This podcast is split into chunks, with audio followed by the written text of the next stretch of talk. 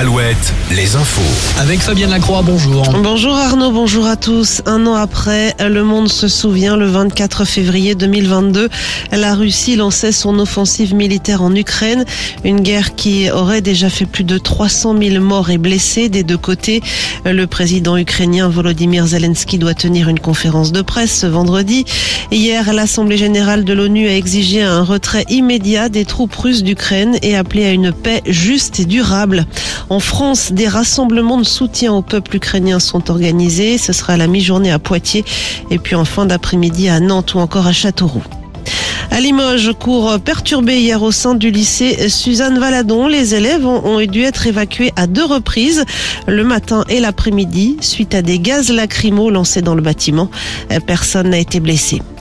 L'adolescent qui aurait tué son enseignante d'un coup de couteau mercredi à Saint-Jean-de-Luz, lui, doit être présenté aujourd'hui à un juge d'instruction en vue d'une mise en examen pour assassinat. Les premiers examens médicaux ont révélé que le jeune garçon qui aurait entendu une voix la veille de l'assassinat ne souffrait d'aucun problème psychiatrique.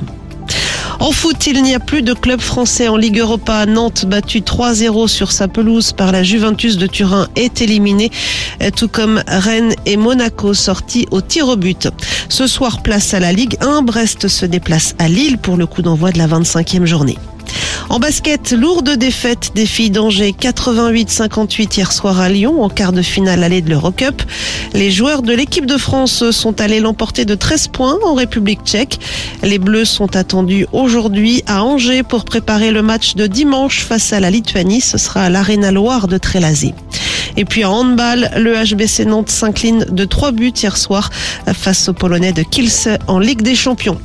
La météo, un vendredi toujours très humide sur les pays de la Loire, le Poitou-Charentes, le Limousin et le centre-Val de Loire, avec un ciel le plus souvent chargé, donnant des averses une bonne partie de la journée. Retour des éclaircies euh, dans l'après-midi et en soirée par le sud-ouest.